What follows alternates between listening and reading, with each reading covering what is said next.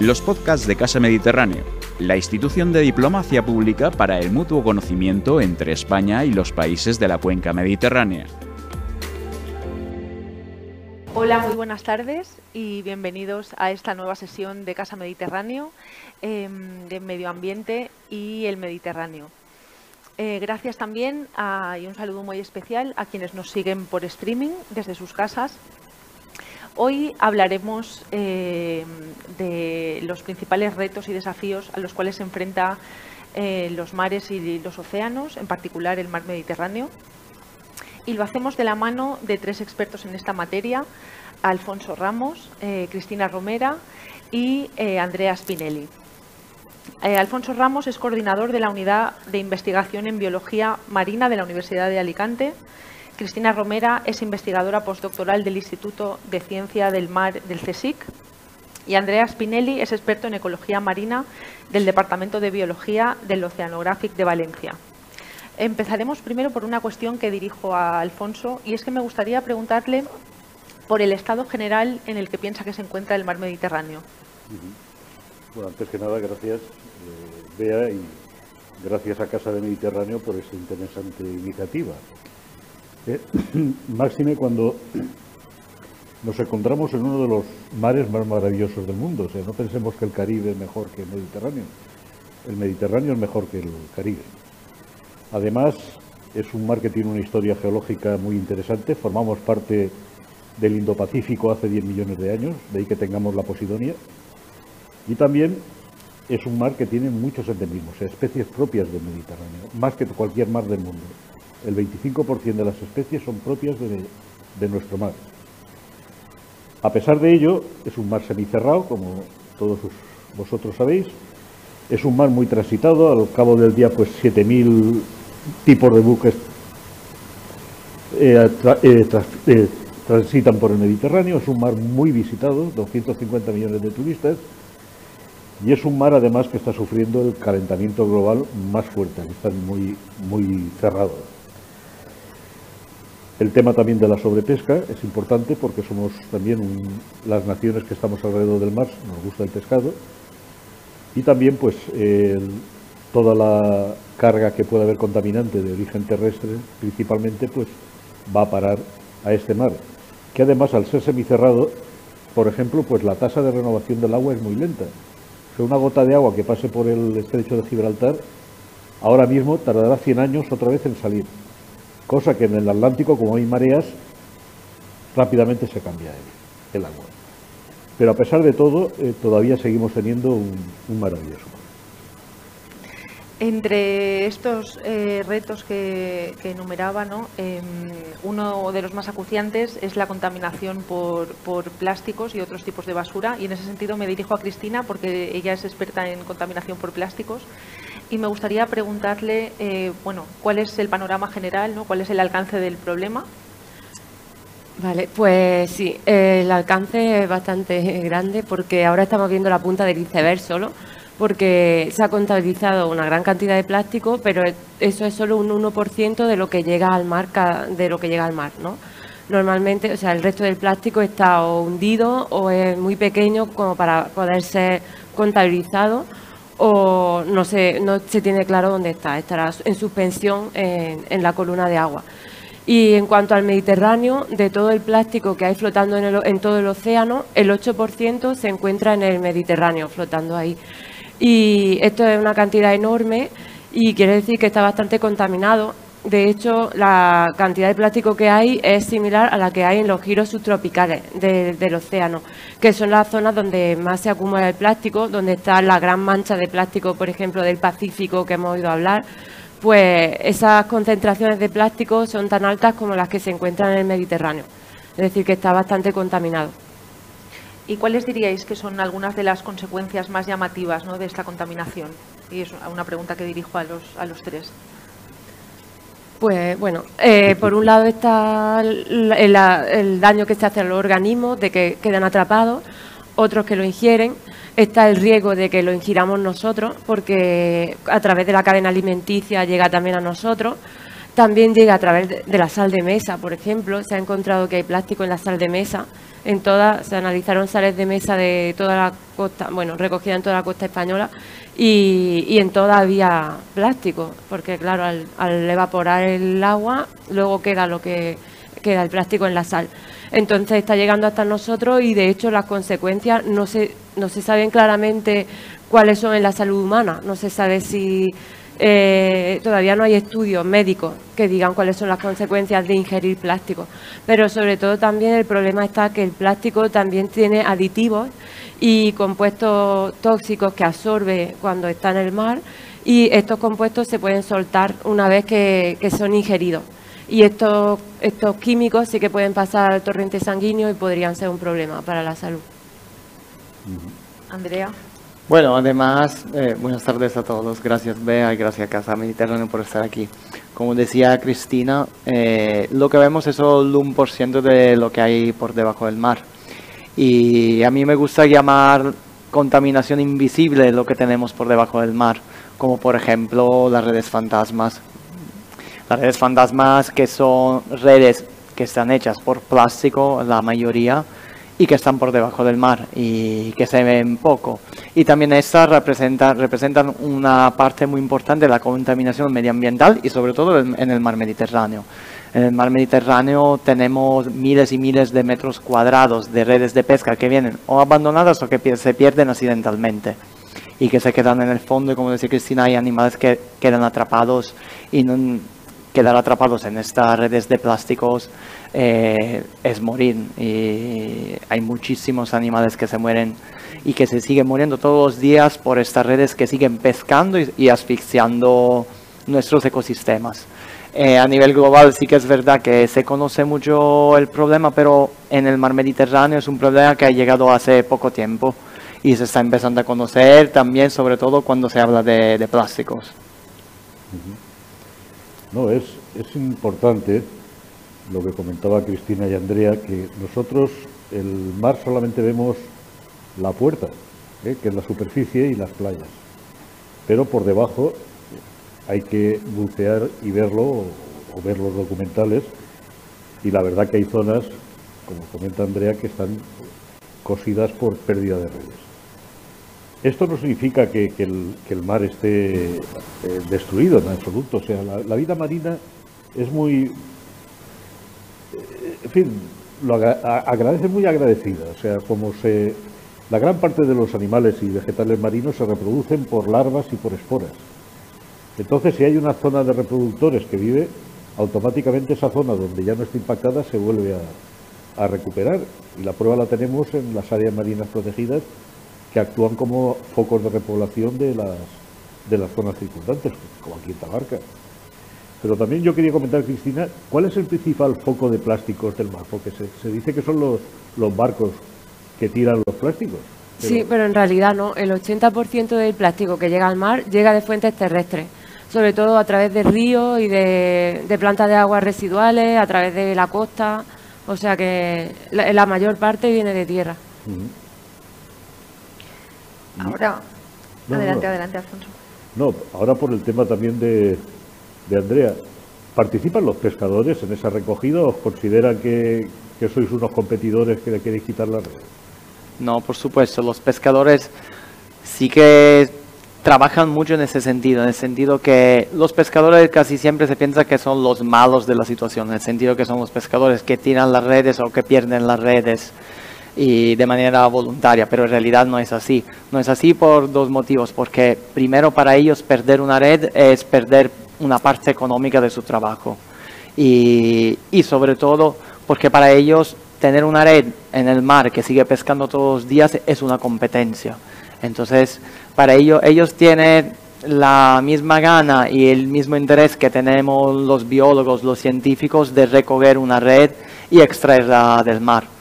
Nosotros, por ejemplo, con el Sonográfica, hace poco hemos empezado con una Misión Euridice, un proyecto científico de extracción de redes fantasmas y, de estudio del impacto ambiental, del impacto medioambiental que ha tenido, que ha causado el ecosistema marino.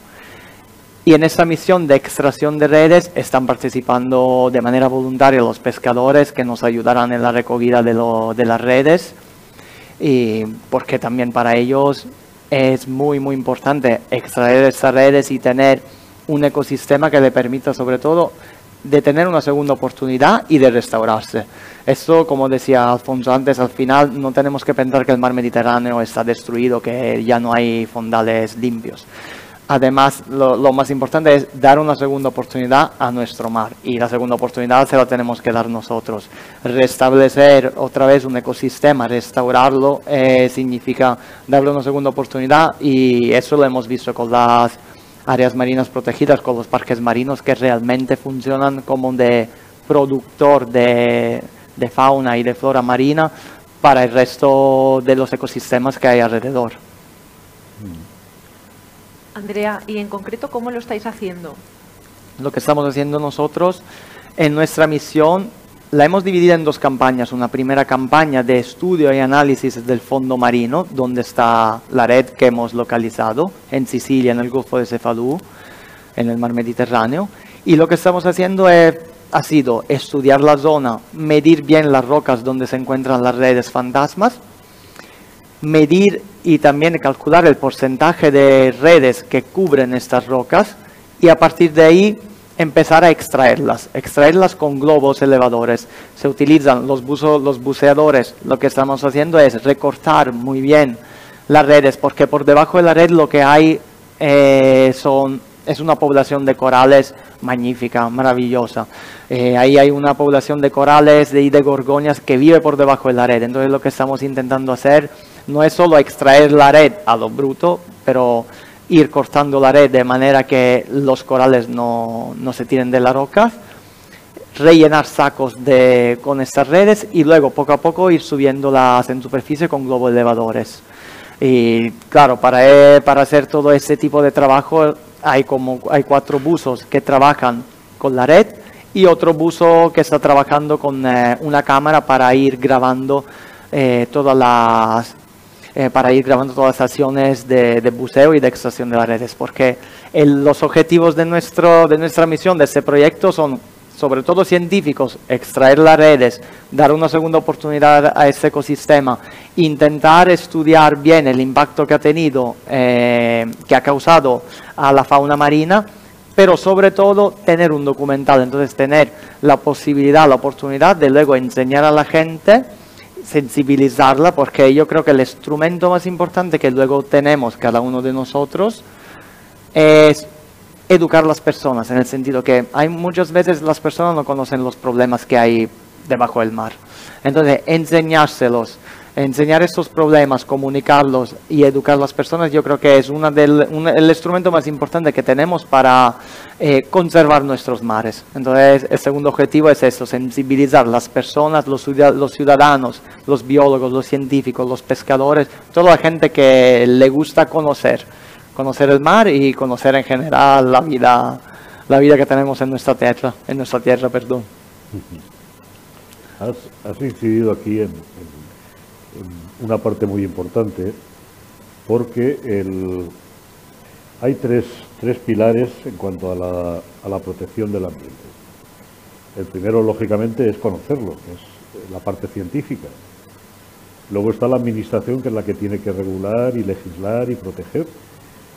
Pero por mucho que se investigue, por mucho que se legisle, si no hay un público educado y, y que conozca el tema y mueva a los políticos a proteger, no hay nada que hacer. O sea que tenemos educación, es la base fundamental de, de, la, de la, protección.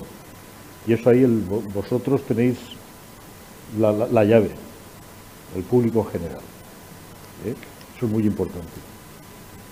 Y en, ese sentido, eh, ¿tenéis la sensación de que se están llevando a cabo iniciativas suficientes de educación, sobre todo para niños eh, y población de, en edades tempranas?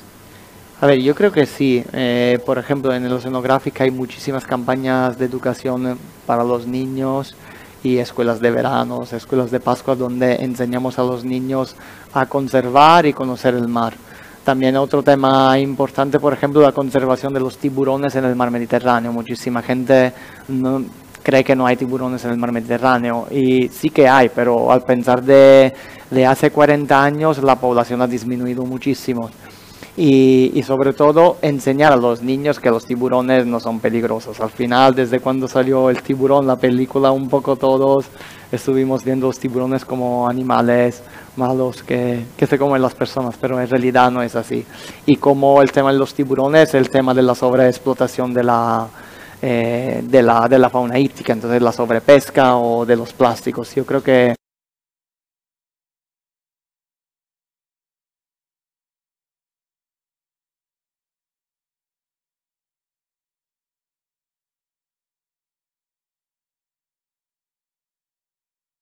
sociales que tenemos ahora mismo a partir de todas las plataformas que hay por internet, yo creo que hay más información. Claro, hay que saber dar una buena información, pero seguramente es un medio muy importante que tenemos ahora mismo y que tenemos que aprovechar los científicos y toda, todos los ciudadanos en general. Yo encuentro que en los colegios que, bueno, yo he ido a veces a dar charlas a colegios y encuentro que hay algunos que sí que están muy concienciados y tienen programas de, de, educación ambiental y de explicarle a los niños sobre la problemática que hay de los océanos y del medio ambiente, pero luego hay otros que no. Yo creo que depende, de, depende del colegio y del programa que tengan. Y sí que yo creo que sería necesario que hubiera programas en todos los colegios porque es una cosa fundamental y el futuro está en manos de esos niños. Así que yo creo que sí que es necesario que se haga. Pero, por ejemplo, en cuanto al tema de plástico, sí que veo que cada vez más, desde hace algunos años, se está concienciando más a la, a la, población, está apareciendo mucho en los medios de comunicación y veo ahora una diferencia con respecto a hace algunos años de que la gente se está concienciando y tiene más cuidado con ese tema. Y todavía hace falta seguir haciéndolo, seguir seguir haciendo campañas para concienciar a la gente, pero yo creo que vamos en buen camino en ese sentido. Y en ese sentido, tú comentabas antes de, de esta entrevista que hay ciertas, digamos, percepciones erróneas, podría, podríamos llamarlas, eh, respecto a cosas como los plásticos biodegradables, ¿no? Eh, no sé si puedes explicar un poco más esta cuestión, por favor. Sí, claro, es que ahora se están buscando alternativas al plástico. Bueno, como sabéis, ahora la Unión Europea ha prohibido el plástico de un solo uso y todo el mundo está pensando qué alternativas se pueden utilizar y una de ellas que se propone son los plásticos biodegradables. Pero los plásticos biodegradables son un arma de doble filo porque el problema es que no todos los plásticos son biodegradables en cualquier condición. Es decir, que la mayoría de plásticos que nos venden como biodegradables no se biodegradan en el océano se biodegradan a 50 grados en una planta de compostaje y, y así, pero si los tira al mar pueden durar tanto como los otros y pueden hacer el mismo daño que los otros. Entonces hay que tener cuidado con el tema de los biodegradables porque el problema es que la gente se piensa que como son biodegradables los puedo tirar a cualquier sitio y se piensa que puedo utilizar mmm, mil vasos biodegradables porque como son biodegradables no pasa nada, pero al final todo esto tiene un impacto medioambiental, tanto si es biodegradable como reciclable o lo que sea, tiene un impacto medioambiental y al final lo más importante es el mejor residuo es el que no se genera. O sea que lo importante sería, lo, que deberíamos concienciarnos es en no generar ese residuo, en reutilizar, utilizar objetos que sean reutilizables y, cada vez que cojamos algo, un objeto, pensar, uy, esto cuánto tiempo lo voy a usar, esto cuánto tiempo luego va a tardar en, desaparecer y, evitar generar ningún residuo. Eh, esto me hace pensar un poco en, el contexto en el que estamos de pandemia eh, y en la proliferación ¿no? de, de, objetos como mascarillas o, otros objetos de, plástico. Y en ese sentido me gustaría preguntaros si pensáis que que en, este, en el momento actual estamos yendo contra la tendencia creciente que había hasta ahora, eh, eso precisamente de tratar de limitar los plásticos y, cómo pensáis que afecta, que puede estar afectando la pandemia a la conservación del mar Mediterráneo. Bueno, eh, yo creo que, bueno, independientemente de, la desgracia que tenemos con la pandemia, creo que la naturaleza ha, aguantado y además se ha beneficiado un poco de la del, uso abusivo que hemos tenido de, combustibles, los viajes han disminuido, pero también que se ha tomado conciencia un poco de la limitación de la, de la especie humana ante, ante una, una, una catástrofe vamos a decir, ante esto. Se ha servido, pero claro, yo en ese aspecto soy un poco pesimista, porque cuando se acabe, no se acabará nunca, pero cuando esto sea como una gripe, la gente volverá otra vez a, hacer lo mismo. Esperemos que no. Andrea, Cristina, ¿cómo, ¿cómo, lo veis vosotros? Bueno, yo más o menos como Alfonso, al final, ese sería un buen momento para poder dar una segunda oportunidad, en este caso a nuestros mares para dejarlos un momento libres, pero sí que es verdad que en el momento que luego volveremos a una relativa normalidad, entre comillas, a partir de ahí sí que podemos llegar a un verdadero desastre o a un problema que seguirá en el tiempo, que continuará en el tiempo y, y, que habrá que solucionar antes o, o, luego. Al final, lo de la conservación marina, por ejemplo, eh, hay siete puntos de esperanza que se hicieron en, el, en los océanos, en este caso, que son áreas protegidas muy, muy, muy grandes, donde se está viendo que hay la, la, conservación y la biodiversidad está aumentando muchísimo. Y lo mismo en el mar Mediterráneo se podría hacer igualmente. Sí que proteger varias zonas de la costa sería una de las cosas más importantes para poder luego tener eh, el producto en, futuro, tener los resultados en futuro, pero habría que hacerlo ahora mismo. Ese podría ser una buena, un buen momento para hacerlo, yo creo. Sí, mm, en cuanto al, al, uso del plástico, en ese sentido hemos ido un paso atrás, porque ahora, claro, con la cosa de no, de no contagiarnos, todo ha vuelto a envolverse más en plástico. O sea, estábamos como intentando quitar el plástico en los supermercados, que no estuviera todo envuelto, un plátano envuelto en plástico. Y ahora, claro, con el miedo a que había los contagios y eso, se ha vuelto a, todo envuelto en plástico, a todo cogerlo con guantes, y que todo es de un solo uso y al final se genera un montón de, de residuos. Y, por ejemplo, también con el uso de mascarillas, que las mascarillas son de polipropileno, que es un tipo de plástico, también, pues claro, se ha disparado obviamente y muchas están llegando al mar porque no se están desechando de forma adecuada. Entonces, en el tema de plástico, con la pandemia sí que hemos ido un poco un paso atrás. Y en ese sentido mencionaba Alfonso antes la importancia del factor político ¿no? y de la voluntad política y yo me pregunto si os, os consta eh, que los gobiernos de ambas riberas del Mediterráneo estén tomando acciones para abordar los problemas a los que nos estamos refiriendo. Yo creo que sí. De hecho, de hecho, eh, bueno, en el caso nuestro de, España somos estamos a la vanguardia de zonas protegidas. Actualmente en el Mediterráneo tenemos protegidos aproximadamente un 13% de, de la superficie marina, aunque se intenta alcanzar el 20% en el 25 y en el 2030 el 30%, que es el, porcentaje eh, básico que podemos mantener para que la pesca vuelva a ser, eh, en fin, no, sé, no haya una sobrepesca grande por los recursos, que se protejan los reproductores y por otra parte también pues luchar contra las especies exóticas. O sea, las áreas marinas protegidas no solamente sirven como oasis para mantener la vida, sino que también son perfectas armas entre, para las especies invasoras. ¿Por qué? Porque estas especies están en un buen, las nuestras, las autóctonas, están en un buen ambiente, no están alteradas por, por, la contaminación y pueden eh, actuar sobre, sobre ellas. En ese sentido también el Mediterráneo está avanzando en la ribera sur. Argelia, Marruecos, Túnez ya tienen programas de protección eh, marina y la verdad que actualmente podemos decir que el Mediterráneo hoy por hoy es la zona donde mayor, mayores acciones de protección del ambiente se realizan. Hay unas 1.200 actuaciones, eso sí, actuaciones hay muchas, pero solamente un 10% son operativas. O sea, 125 áreas marinas protegidas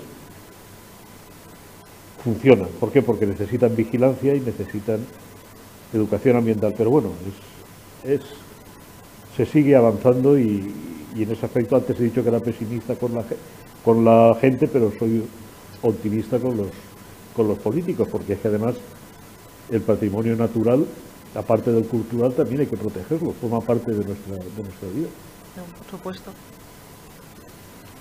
Sí, bueno, yo, como dice Alfonso, eh, en, realidad también ahora ha salido hace poco el diseño del UNESCO, que son 10 años de investigación dedicados al mar. Y sí que he notado que hay muchos programas internos a este diseño que tratarán de conservación y biodiversidad marina. Por ejemplo, sobre el tema de las redes fantasmas, antes se conocía muy, muy poco. Hace cinco años en el mar Mediterráneo se hablaba muy poco de redes fantasmas.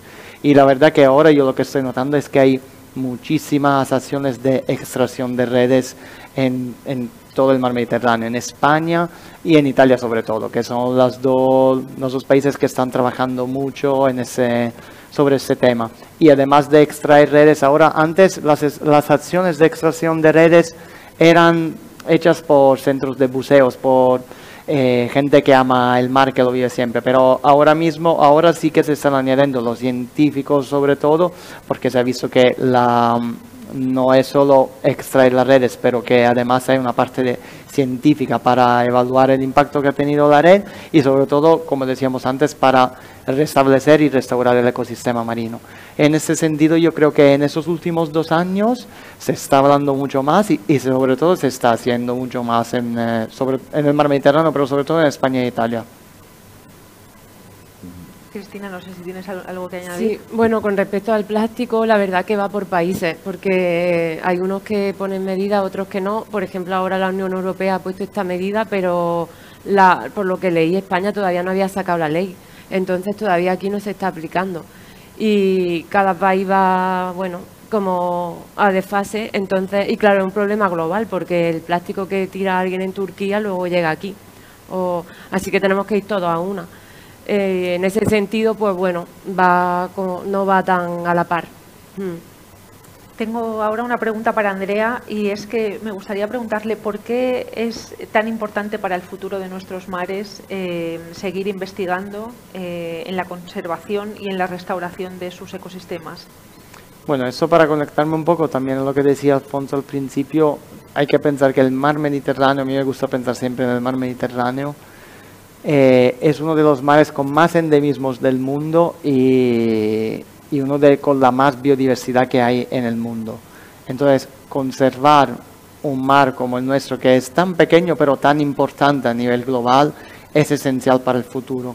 Es esencial porque muchísimos de nuestros endemismos tienen una, importancia a nivel ecológico, a nivel eh, local, pero sobre todo también a nivel global y seguir investigando nos ayuda a, sobre todo a seguir conocer los problemas de nuestros mares y a intentar solucionarlos. Yo creo siempre que lo que pienso siempre es que sin conciencia no podemos conocer los problemas y no podemos intentar solucionarlos.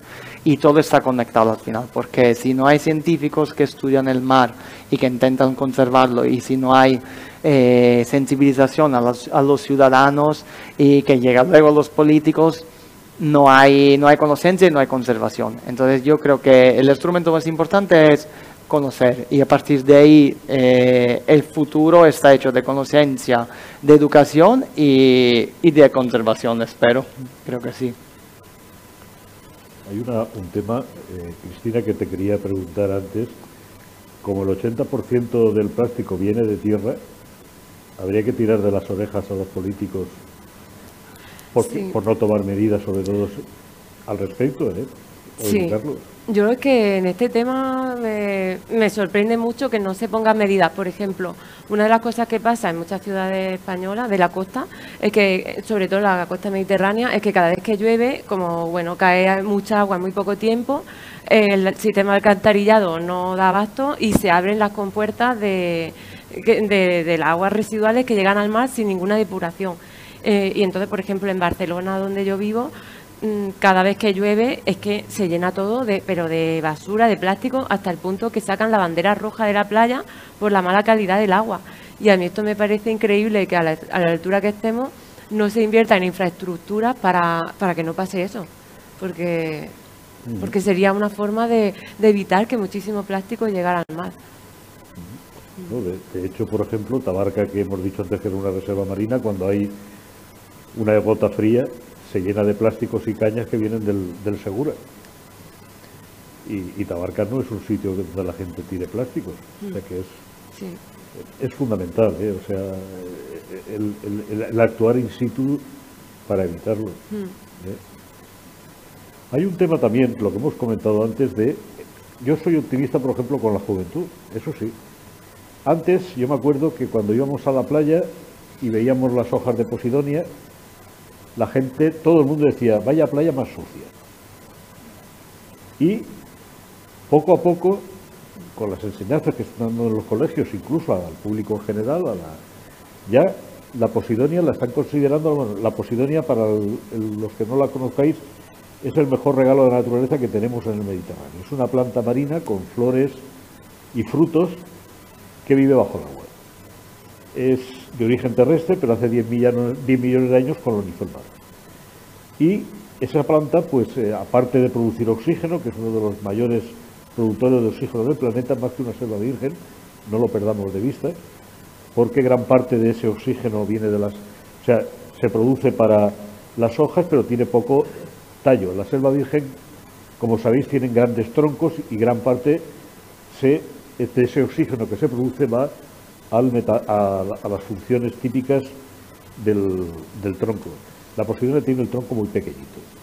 Y luego aparte, pues al estar cerca de la costa, eh, sirve para eh, protegerla de la erosión, del oleaje, y además también es un refugio de, peces, de alevines.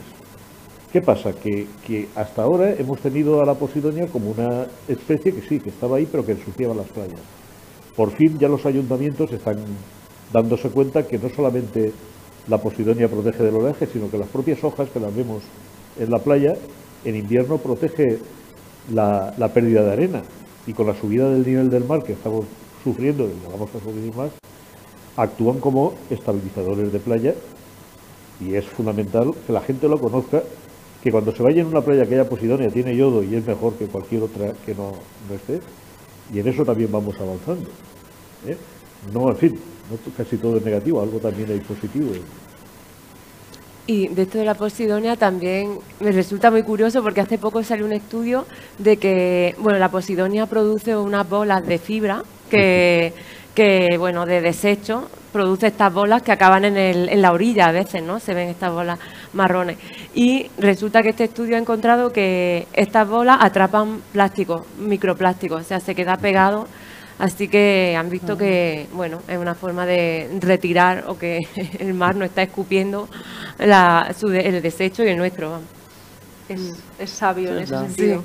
Ahora que me dices eso, estoy pensando que que nosotros ahora mismo que subimos en Sicilia, hay una parte de la roca que está cubierta por redes y por posidonia. Y la posidonia prácticamente eh, consiguió subir encima, crecer encima de la red y como englobarla en la parte más del rizostoma, la parte más interna. Entonces, sí que es verdad que, bueno, es de lo más importante.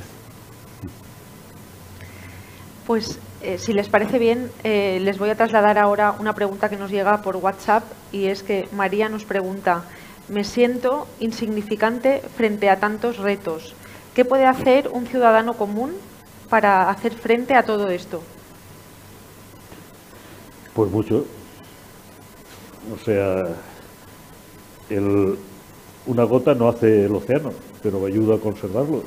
O sea que por muy una sola persona que ya esté concienciada y, que pueda hacer, puede, lógicamente, primero, enseñar a los que tiene a su alrededor. Segundo, cuando vaya a votar, que vote a los políticos que defiendan el, medio ambiente.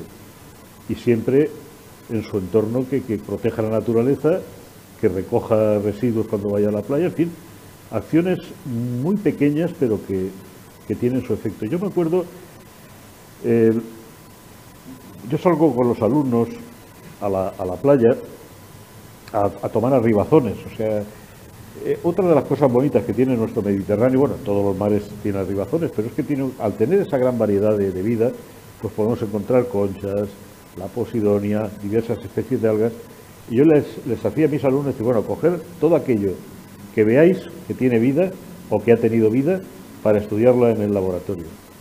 Y me di cuenta que habían dos chicas que llenaron la bolsa de plástico. Yo digo, ¿pero eso para qué? Si eso no es vida. Y me dice, no, es para limpiar. Y, me dio alegría, entonces, claro, ya no dije nada más. Este año les he dicho a todos que aparte que lleven dos bolsas, una para la vida y otra para los plásticos. Pues eso es una acción pequeña.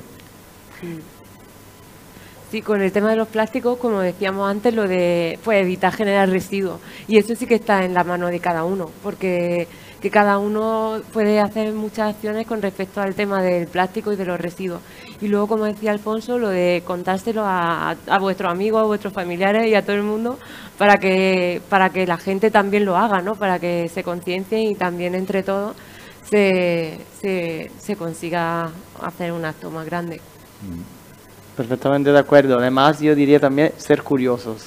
O sea, la curiosidad siempre de, al final te ayuda a conocer y conocer siempre te ayuda a saber más y una persona inteligente, una persona que le gusta conocer, siempre llegará un momento que cuando encuentras un problema lo quieres solucionar. Entonces, ser curiosos, yo creo que es siempre lo primero que le digo cuando me preguntan, digo, ¿qué puedo hacer? Ser curiosos, intentar conocer y a partir de ahí ya verás que viene todo solo. Vamos a ver ahora si tenemos alguna pregunta del público. Por aquí, por favor.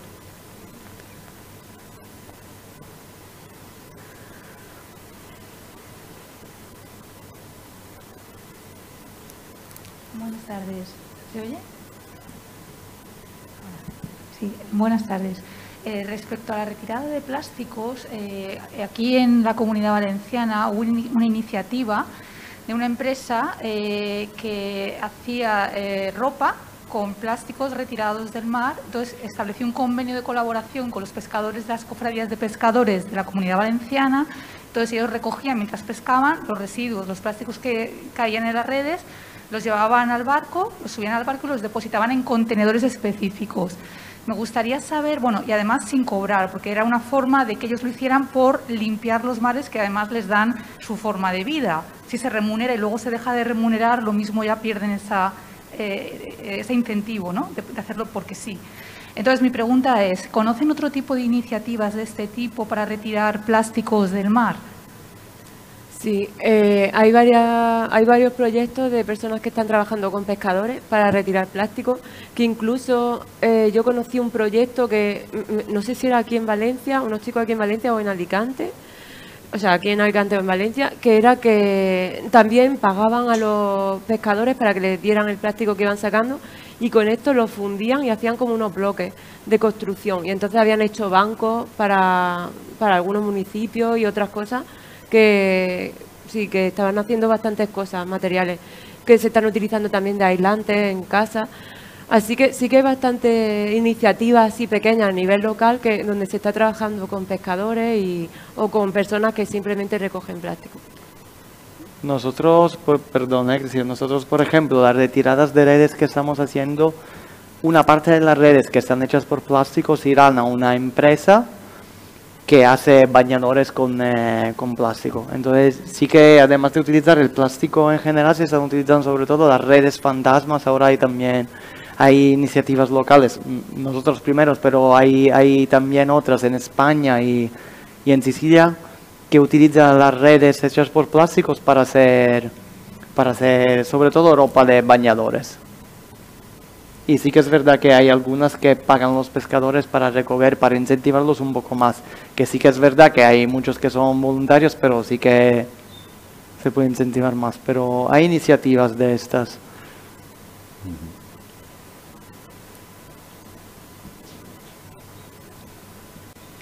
Hola, buenas tardes. Gracias por vuestras intervenciones y enhorabuena por trabajar en estos temas tan bonitos los tres.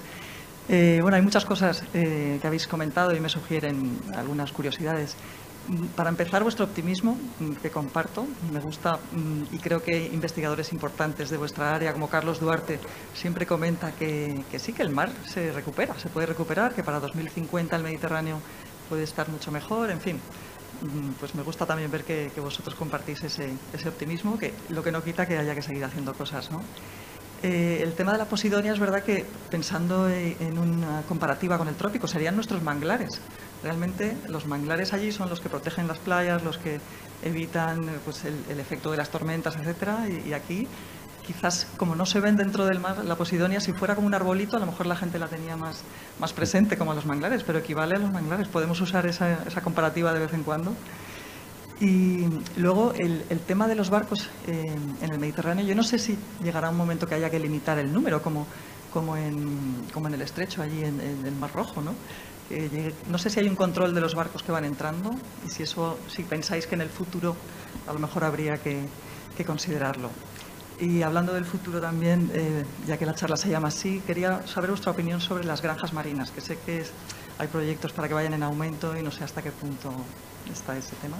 Y, y ya para terminar, y así ya contestáis, eh, bueno, eh, habéis hablado de educación y, y, yo creo que esta, quería saber qué opináis de, de que el arte entre también a, a, ayudar en educación ambiental, ya que esta charla está eh, unida a una exposición muy bonita que tiene que ver con estos temas. Gracias.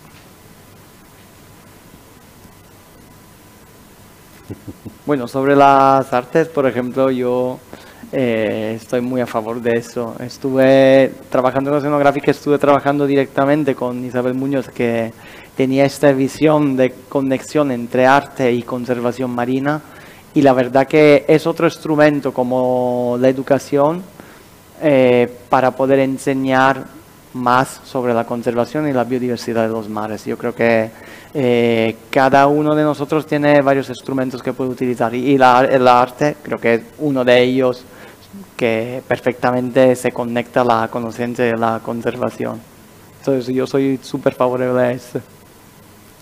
Sí, yo también del arte me parece que es una buena manera de llegar a la población y a veces muy impactante, de forma que a lo mejor los científicos no llegamos. Así que yo creo que sí que lo del arte, y hay cosas, hay proyectos súper chulos relacionados con el océano, con la problemática del océano, o sea que yo creo que eso también es imprescindible. El tema, bueno, vamos, yo responderé un poco al tema del tráfico marítimo y de la, y de la Posidonia. Hay que tener en cuenta que, vivimos en, en, un mundo muy desarrollado y que necesitamos materias primas, aunque lógicamente limitarlas más y tener más un, comercio de cercanías, etcétera. Pero está claro que el tráfico marítimo no lo puedes eh, limitar. Es la socioeconomía mundial. Lo que sí que está claro es que siempre hay que integrar, en, cualquier medida de, protección o de conservación, hay que, hay que integrar la, la, socioeconomía.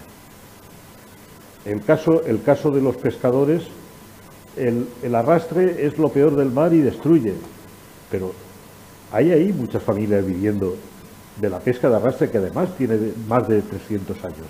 Vamos a buscar un equilibrio entre la protección y el pescador de arrastre que no tiene que, que, desaparecer porque además da productos de calidad en la dieta mediterránea. La merluza, la gamba roja, etcétera, no se pueden cultivar. Y hay que buscar ese equilibrio. Ni unos son tan malos ni los otros son tan buenos. El tráfico marítimo es necesario, pero seguir avanzando y decir, vamos a utilizar energías más eh, sostenibles. O sea, el gas licuado dentro de un futuro pues puede entrar también la energía solar o la energía eólica en los barcos o el hidrógeno verde. Pero el tráfico seguirá. Y, y, ojo, es mejor un barco que un avión en cuanto a contamina menos. Y luego el tema de la posidonia es curioso porque yo viví el tema del boom de las, de las regeneraciones de playas en los años finales de los 70 y principios de los 80.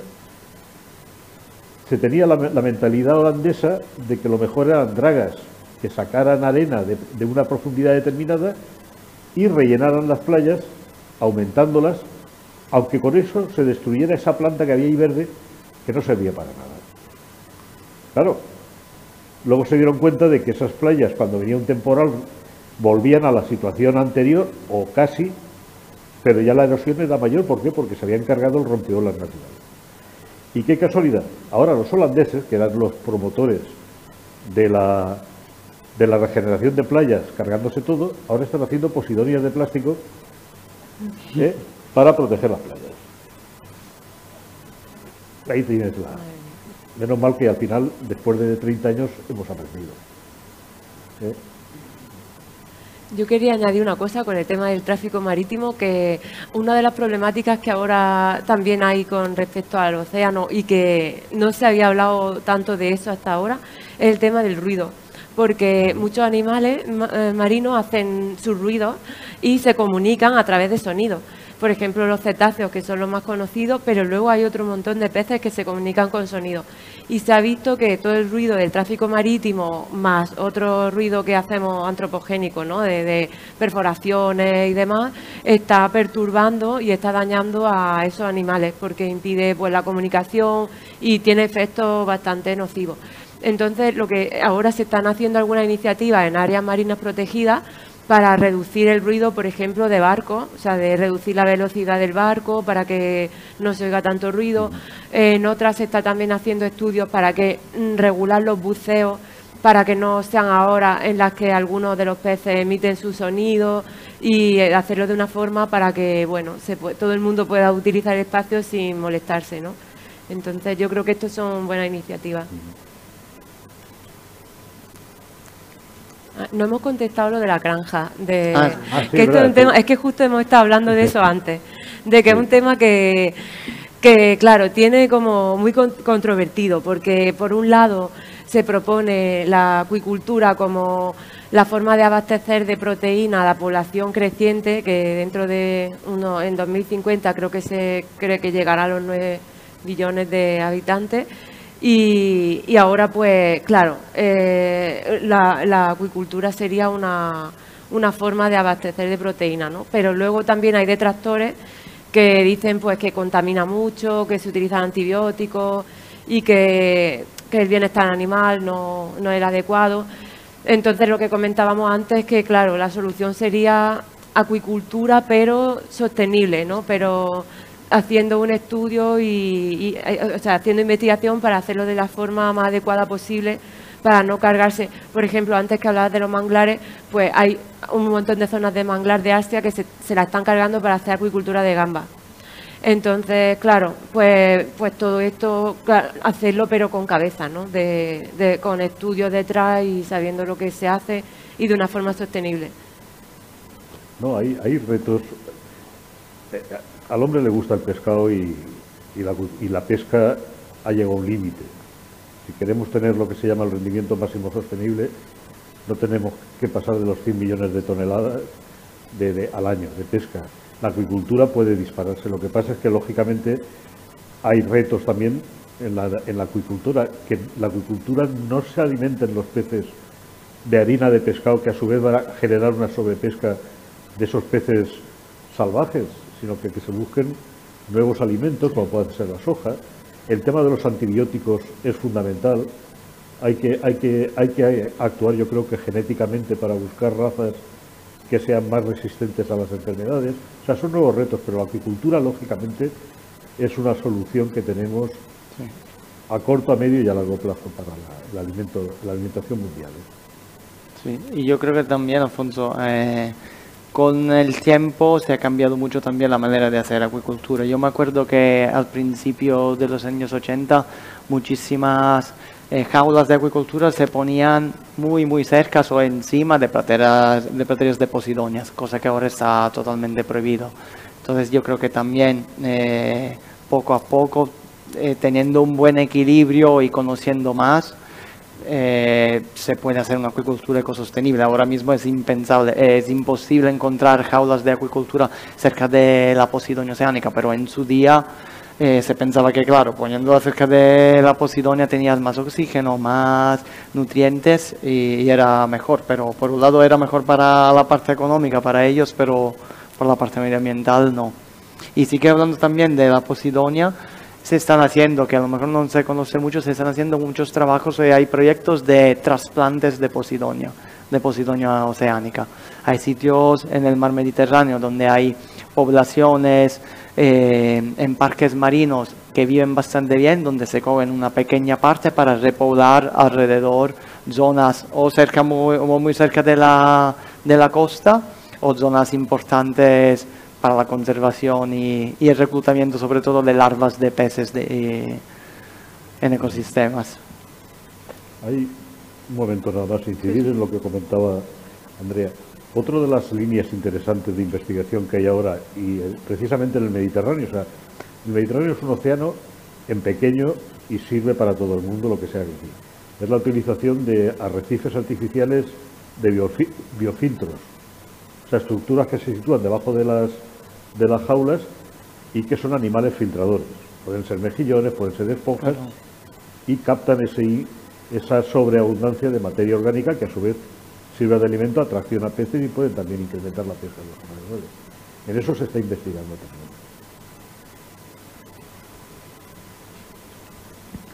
Buenas tardes. Yo quería eh, comenzar eh, agradeciendo a la Casa del Mediterráneo la oportunidad que brinda de tener sesiones como esta y felicitar a la moderadora y a los presentes por las preguntas tan interesantes y por vuestras respuestas.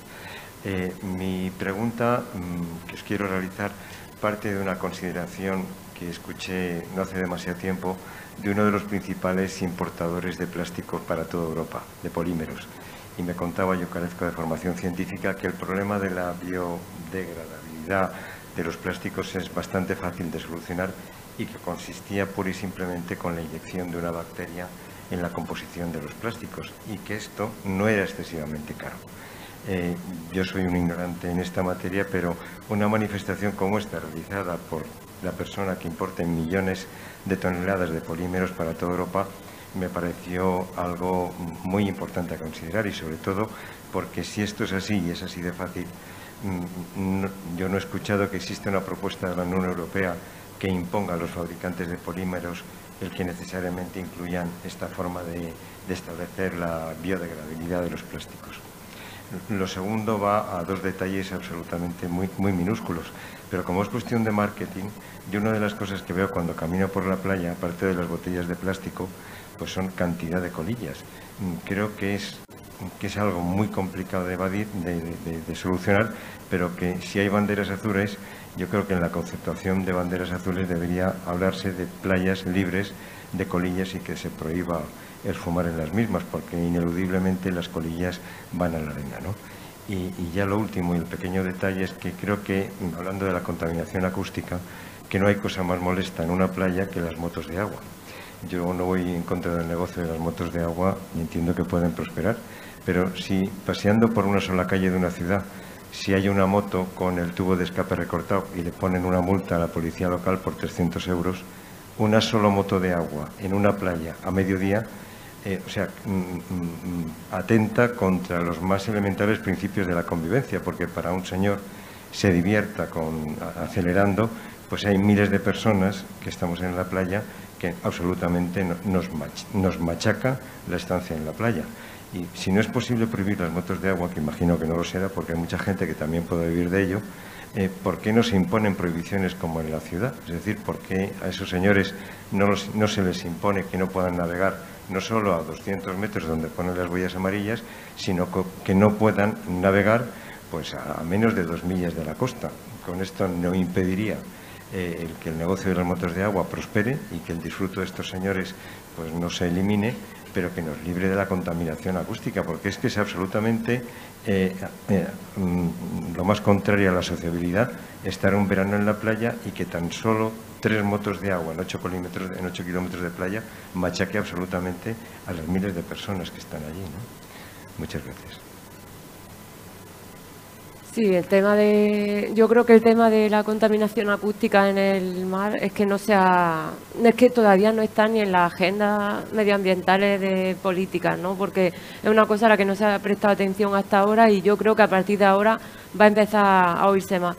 Entonces, yo creo que también hay, por ejemplo, se estaba hablando de hacer en los barcos, pues, bueno, a través de poner algún sistema para que no hicieran tanto ruido. Pues no sé, esto los ingenieros sabrán cómo se podría, pero seguramente se puede idear algo y quizás se podría aplicar a, las motos de agua, porque es verdad que son muy molestas, pero ya no solo para nosotros, es que para los animales que están en el agua, incluso si se van a dos millas, es que son, claro, es que son muy molestas. Las colillas. Las colillas, sí. sí, las colillas, bueno, ahora, por ejemplo, en algunas playas de Barcelona se ha prohibido fumar. Fíjate. O sea que supongo que con el tiempo es otra cosa que quizá también venga, porque Sí, eso es otra cosa que también es conciencia de la gente, que pero no solo en, en la arena, es que la gente tira colillas en la ciudad y las colillas esas van a la alcantarilla que va al mar. O sea que igualmente mm, es, un tema de concienciación y de educación. Mm. Lo de la bacteria a mí me parece un poco raro, la verdad. Primero porque si hubiera una solución tan, tan sencilla ya se habría hecho. Segundo porque hay muchos grupos ahora de investigación estudiando bacterias que degraden el plástico. Y hasta el momento se ha encontrado una, se ha encontrado una bacteria que fabrica una enzima, que no sé si os acordáis, que, que digería el plástico PET, que es el de las botellas de agua. Y esta enzima se llama PETasa. Salió hace unos años, entonces encontraron esta enzima que además decían que era una bacteria que había mutado desde hacía, porque hace 70 años no había estas cantidades de plástico, o sea que era una bacteria que había mutado recientemente. Y, ahora hay muchos grupos que están trabajando con esta enzima para ver si, podría utilizarse para degradar el plástico. Entonces, primero, poner una bacteria eh, dentro de la composición del plástico a mí me parece muy raro, porque no, aparte que se podría, el problema es que también podría degradarse el plástico antes de que acabe su vida útil, con lo cual tampoco sería no sería muy práctico. Pero yo esto de incluir una bacteria dentro del polímero a mí me parece rarísimo. Lo que sí que se está haciendo, investigación, es para eso, encontrar bacterias que digieran el plástico. O nosotros, por ejemplo, estamos buscando bacterias que, que digieran los compuestos que el plástico suelta en el mar, porque una vez que llega al mar el plástico va soltando compuestos químicos. Y entonces estamos buscando bacterias que consuman esos compuestos pero, pero de momento es una investigación que está en marcha, no, no, hay, no hay una solución ya inmediata y sencilla. Gracias, Cristina. ¿Tenemos alguna pregunta más del público? Hola, buenas. Gracias por vuestra, por vuestra conferencia. Ha sido muy, muy interesante. Quiero hacer una pregunta y sobre todo sobre los microplásticos. Yo personalmente estudio contaminantes ambientales y sabemos que los contaminantes, entre los contaminantes hay los microplásticos, pero hay también fármacos, drogas, pesticidas que bueno, se encuentran en el mar. Y hay que pensar que todos estos contaminantes pueden afectar la salud de los organismos marinos hasta llegar luego a la salud humana. Entonces, lo que quería, te, quería quería preguntar sobre todo a ti, Cristina, que trabajas con los plásticos, es si la presencia de los microplásticos, por ejemplo, junto a los otros contaminantes como fármacos y drogas y tal, y pueden ser em, vectores de mayor bioacumulación, por ejemplo, eh, en organismos marinos que, claro, luego llegan al mercado y son de consumo para el ser humano. Mm. Sí, se ha visto que los plásticos tienen la capacidad de absorber compuestos orgánicos, que pueden ser, por ejemplo, compuestos tóxicos o fármacos o del tipo que sean, ¿no? Eh, que tengan la afinidad química con el plástico. Entonces pueden absorberlo tanto en la superficie como que lo absorban también dentro de, la estructura del plástico, como si fuera una esponja. Y se ha visto que los plásticos pueden concentrar un compuesto hasta un millón de veces más de lo que de la concentración que hay en el agua de alrededor, o sea que actúan concentrándolo mucho. ¿Y qué pasa? Que luego si este plástico se ingiere por un organismo, cuando cambian las condiciones del medio, por ejemplo en el estómago, que cambia el pH, esos compuestos se ha visto que pueden soltarse dentro del organismo y pueden, claro, ya afectar a, a la salud tanto de ese animal como nosotros si lo ingerimos. Entonces esto es una investigación también que está en marcha y hay bastantes proyectos haciendo eh, intentando averiguar cuál sería la repercusión de estos, eh, de estos compuestos que una vez que se sueltan dentro de los organismos.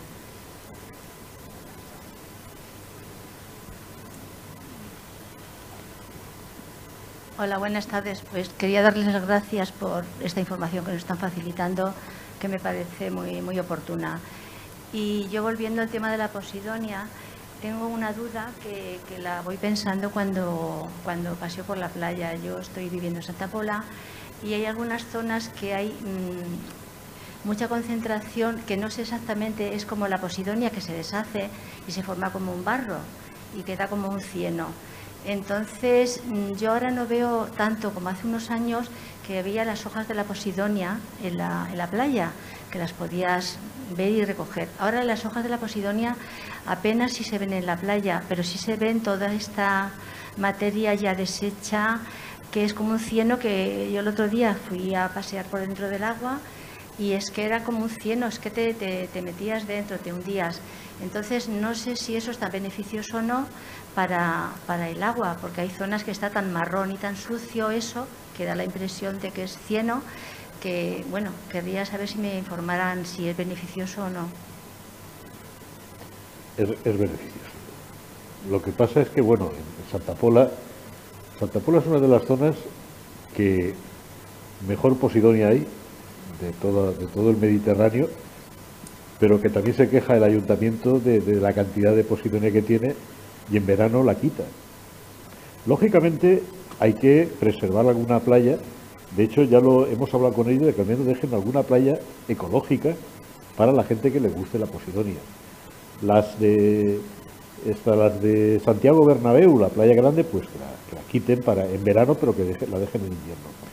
El tema de las hojitas, esas, bueno, esos son las escamas y, son fibras de la posidonia, que quedan ah, después de cribarla, porque allí en, Batasa, no sé si se habrá fijado que hay, lo acumulan allí, para luego pues utilizarla para proteger las playas también o para el campo.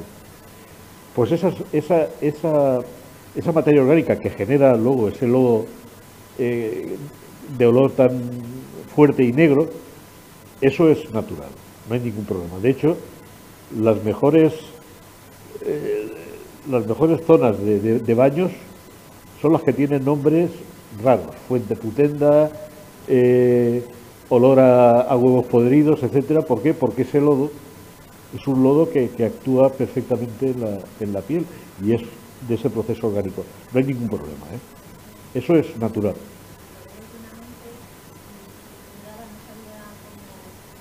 Sí, sí. Pues pise se dé luego en, las piernas, ¿eh? y es como, como si estuviera en estos baños de, de, barro. ¿Eh? El mejor barro es ese, más que el otro. Hola, eh, enhorabuena a los tres y a Casa Mediterráneo por, esta iniciativa.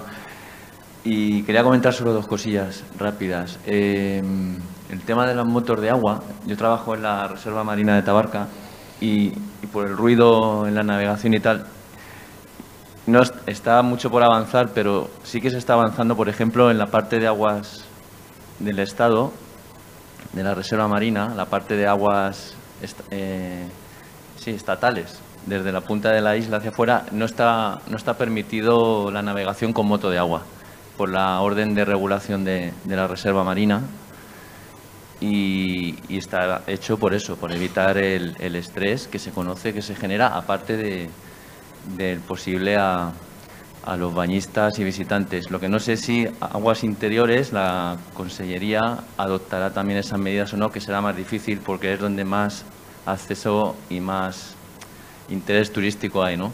Pero en aguas estatales, que son las más hacia mar abierto, sí no está permitida.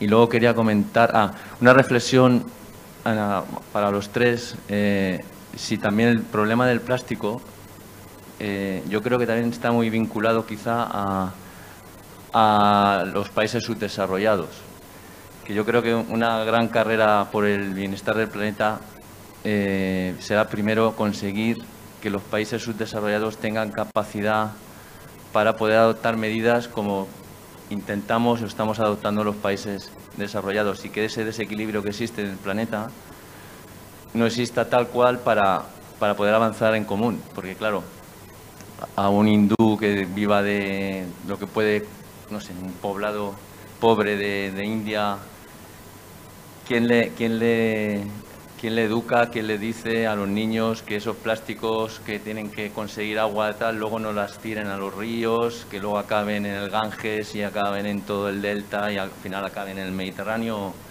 No sé, es una reflexión que quizá también hablamos desde nuestra visión de, primer mundo, pero creo que está también muy relacionado con la, pobreza del planeta en general, de la otra mitad del planeta y que al final tienen que adoptar esas medidas porque muchísima población viene de, de esa parte, ¿no?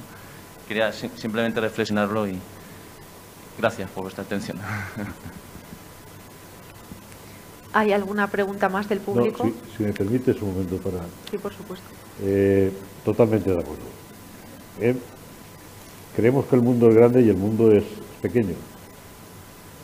Entonces, cualquier acción de defensa de la naturaleza que hagamos aquí, en otros lados no, la hacen. Pero bueno, es lo, es lo es poco a poco. Empezamos aquí, claro, somos un, por suerte la Unión Europea es desarrollada, tiene esa mentalidad de defensa del medio ambiente, ambiente, eh, en China y en la India pues todavía no lo tienen, pero bueno, es, lo que hablábamos antes, o sea, es un grano de arena que hace una playa y, poco a poco, porque es que nos cargamos el planeta. Y todos, ¿eh? Juntos. que no, y, otra cosa que quería comentar yo eh, respecto a los plásticos, y, pero sobre todo en las redes. Eh, hay, una peculiaridad, hay una peculiaridad en el sentido que, por ejemplo, los países que están menos desarrollados eh, están acostumbrados a pescar con redes bastante más pequeñas de las que utilizan otros países y sobre todo que no están hechas de plásticos. Y sí que en realidad es como un paradoso, porque en los países menos desarrollados sí que los tamaños son diferentes, pero sobre todo el arte de pesca es diferente, porque ellos sí que hacen una pesca ecosostenible. Y ecosostenible por el tamaño de las redes, por el arte de pesca eh, también y sobre todo también por el material que utilizan las redes. En realidad parece un paradoso, pero en los países más desarrollados, como hablábamos antes, Alfonso, y las redes eh, están hechas casi todas de nylon que valen menos y se pueden comprar más y en el momento que se pierde una ponemos otras. Entonces sí que hay, diferentes porcentajes. En el, aspecto de los plásticos que derivan de las redes, sí que hay bastante más en los países más desarrollados porque, porque al final son los que utilizan más y que compran más en plásticos respecto a los países menos desarrollados que hacen una pesca bastante menos, bastante más sostenibles y, más pequeñas en tamaños y, en pescado. Totalmente también de acuerdo. Tenemos que aprender también de los países en desarrollo porque ellos están más equilibrados con la naturaleza.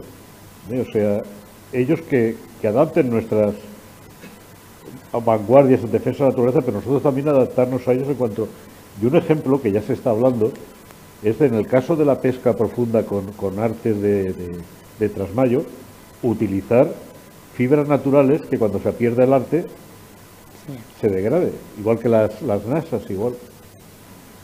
¿Eh? Es verdad. Bien, pues a todos ustedes que nos acompañan aquí presencialmente, muchísimas gracias por su interés, por las eh, cuestiones que han planteado a los, a los ponentes y, por supuesto, a Andrea, a Cristina y a Alfonso, muchísimas gracias. Un saludo especial también para quienes nos siguen desde sus casas por streaming. Eh, a todos les esperamos en la próxima sesión de Casa Mediterráneo. Muchas gracias. Ha escuchado un podcast de Casa Mediterráneo. Para acceder a nuestras actividades y contenidos, le invitamos a visitar nuestra página web y a seguirnos en nuestras redes sociales, YouTube, Instagram, Facebook y Twitter.